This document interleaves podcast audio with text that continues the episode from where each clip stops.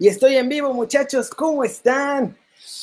Qué feo resultado nos acabamos de llevar, la verdad, contra Gales. Está, está fea la cosa. México no jugó bien, esa es la neta. No jugamos particularmente bien.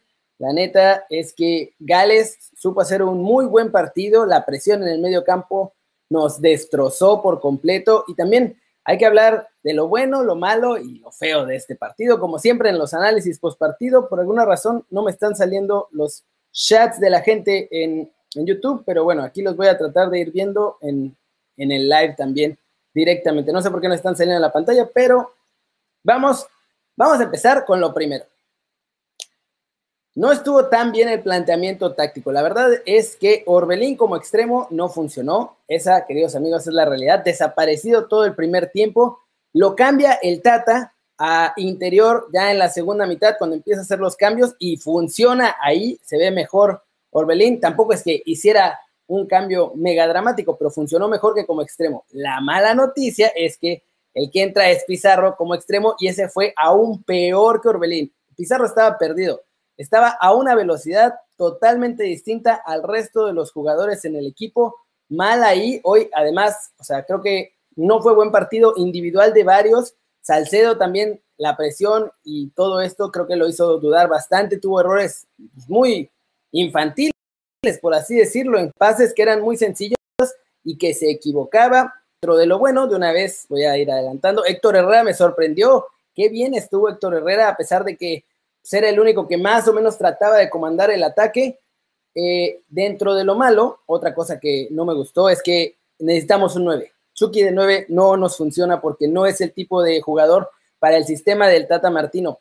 Nos urge durísimo que regrese Raúl Jiménez, porque además ni Henry Martín ni Alan Pulido tienen el mismo nivel ni la misma capacidad de Raúl Jiménez de retener el balón, de bajarlo, de darle pausa y de distribuir hacia los extremos o hacia los interiores para poder ampliar mucho más eh, el ataque. Hoy se vio, Chucky no podía hacer esta labor, entonces lo que estaban haciendo era Héctor Herrera como que alcanzó a leer que el partido estaba así y lo que estaba haciendo era tratar de mandar los balones filtrados para que Chucky le ganara las espaldas a los defensas en lugar de balones más cortos para que Chucky la agarrara y la retuviera porque pues, obviamente no le daba tiempo de retenerla, darse la vuelta y ver qué onda. Para Chucky, lo mejor es tener espacios y obviamente entre más pegado a la banda esté, más peligroso es nuestro muñe diabólico. No alcanzo a ver los comentarios, no sé por qué no me salen los de YouTube, pero bueno, ya vi que están aquí, acá Germán, Jesús, Isaí, Gabriel, Satomi, pero en rubio, todos, muchas gracias por estar aquí.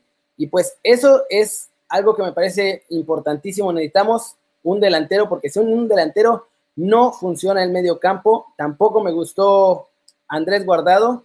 Andrés Guardado, o sea, ni parecía que estaba en la primera mitad. De pronto no escuchábamos su nombre durante mucho tiempo. Y creo que el siguiente partido, este me hubiera gustado mucho más, pero pues bueno, ya será el siguiente partido, ver a Romo. Quiero ver a Romo con Héctor Herrera y con Edson, porque con Héctor y Romo vamos a tener a dos jugadores que pueden irte a darte mucho al frente y también te sirven para defender. Entonces, al mismo tiempo vas a tener a tres jugadores en el medio campo que pueden controlar bastante bien y que además dos de ellos se pueden ir al frente con total facilidad. Edson también va hacia adelante, pero es mucho mejor defendiendo que atacando Edson. La neta del planeta. Ahora, la central, dentro de todo, Montes bastante bien, ¿eh? Montes a la altura, esta vez Salcedo fue el que creo que cometió los errores más importantes y eh, no sé, siento que todo el planteamiento, incluso los cambios estuvieron un poco raros. Entra Pizarro porque sabemos que es un consentido del Tata, pero Pizarro estaba terrible. Entra Jonah que no lo hace mal, pero se nota que viene de pretemporada y que no estaba al mismo ritmo. Arteaga entró un rato después por Gallardo y tampoco hizo gran diferencia. Me sorprendió porque yo esperaba un poquito más de Arteaga. También no tenía tantas oportunidades eh, ni tuvo tantísimo tiempo como, como Gallardo que estuvo de titular, pero creo que la verdad me, me, quedó un poquito de ver por ahí eh, Arteaga. Laines entró, lo vi moviéndose mucho, estaba tratando de pedir el balón, pero, o sea, la media cancha no sabía qué hacer, casi no se lo dieron un par de ocasiones, ya para cuando se la daban. La verdad es que la presión era muy rápida de Gales y cada que recibía un mexicano el balón ya le caían dos, y entonces tampoco Laines pudo hacer nada Creo que no funcionó ni el planteamiento inicial, ni funcionaron los cambios, claramente, porque si hubieran funcionado, se hubiéramos metido aunque sea un golecito. Lo que sí, Tecatito no se cansó de intentarlo, o sea, lo intentó y lo intentó y lo intentó y lo intentó. Chucky también. La cosa es que de nueve ya lo sabemos. O sea, Chucky ha mejorado mucho, pero de nueve no es su mejor posición y se ve, o sea, se frustra incluso ahí porque no tiene ni espacio, no tiene tiempo, no tiene nada para explotar sus cualidades que son el drible a velocidad más que el drible en espacio corto de terreno. O sea, yo por ahí hubiera preferido tener a alguien más fingiendo ser el 9 y dejando a Chucky y a Tecatito por las bandas. Es más, hasta hubiera metido quizá Orbelín de 9, de falso 9, y en lugar de Andrés Guardado, yo hubiera preferido tener a Laines ahí porque Laines te hubiera dado más profundidad. Andrés Guardado es de esos jugadores que van mucho más hacia los laterales que hacia el frente. Esa es la verdad y lo podemos ver si analizamos los partidos. La mayoría de los pases de Andrés Guardado son hacia los lados o hacia atrás. Entonces, creo que el problema fundamental, sin duda, fue el medio campo. O sea, ahí fue donde perdimos todo, porque México no tenía la capacidad de dirigir sus ataques, de ir hacia el frente y luego también eh, que no tuviéramos un 9 evitaba que pudiera agarrar el balón, pararlo, dar chance que los interiores, que en este caso eran Héctor Herrera y Andrés Guardado, pudieran subir para una segunda entrada, en, para una entrada, perdón, en segunda línea y además así abrirle espacio a los extremos. Nada de eso pasó. Chucky y Tecatito lo intentaron, Héctor Herrera lo intentó, pero solo con balones largos tratando de superar la espalda de los de Gales.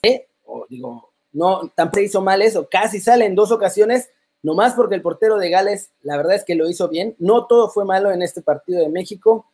Eh, en el gol también creo que Ochoa tenía para salir un poquito antes, tenía para alcanzar a cerrar más ese espacio y que no pudiera rematar cómodo el jugador de Gales, pero bueno, eh, en términos generales, muchachos, la neta, mal partido de México en lo colectivo, mal partido en lo individual de Salcedo, mal partido en lo individual de Guardado, mal partido en lo individual, sobre todo el primer tiempo de Orbelín, pésimo partido de Pizarro, no está para selección, o sea, yo sé que lo quiere mucho Tata, yo sé que tiene mucho talento, pero Pizarro no está para la selección.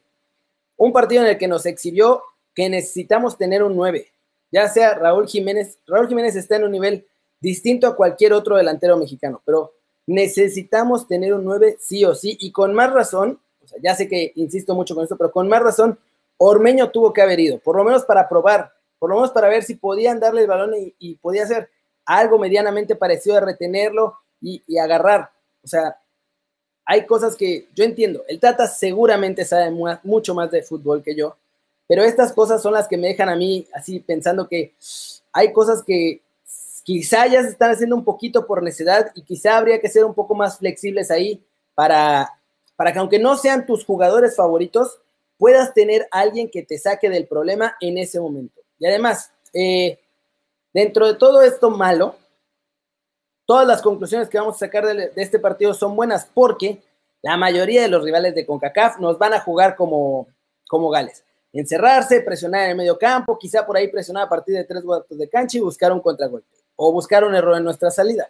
Entonces, este resultado, aunque es malito, la neta nos sirve mucho. El Tata es un hombre muy inteligente. Yo creo que la verdad va a tomar apuntes de esto. Contra Costa Rica vamos a ver algo parecido, yo creo, porque Costa Rica nos va a jugar más o menos igual, pero obviamente sin el nivel de Gales. O sea, la banca de Gales tiene mucho más nivel que prácticamente cualquier otro equipo de los centroamericanos de CONCACAF, así que con eso creo que, tiene que hacerse cambios. Quiero ver qué puede hacer Efraín Álvarez. Él seguramente va a jugar mucho más eh, contra Costa Rica.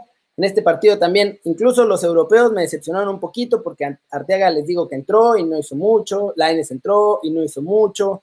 Edson estuvo muy bien controlando, pero también la presión le, le costó trabajo, ¿eh? porque la presión de Gales fue muy, muy buena. Y aparte fue casi los 90 minutos esa presión, increíble lo que lograron. Pero bueno, eso es todo en este pequeño análisis. Espero que les haya gustado. No se despeguen. En cuanto pare esto, se va a ir automático al Keri News de hoy porque ya está listo con todo el resumen de noticias, lo que pasó obviamente el resultado de México contra Gales. Habló Pisuto, habló Marchesín de Tecatito Corona y además hay seis mexicanos que interesan mucho equipos españoles. Les digo qué equipos y qué jugadores. Está buenísimo. Así que no se despeguen muchachos. Muchas gracias por ver esto y en cuanto se acabe, así, no le no cierren la página, déjenla abierta unos segunditos y ¡pum! Se va a cambiar al News, muchachos.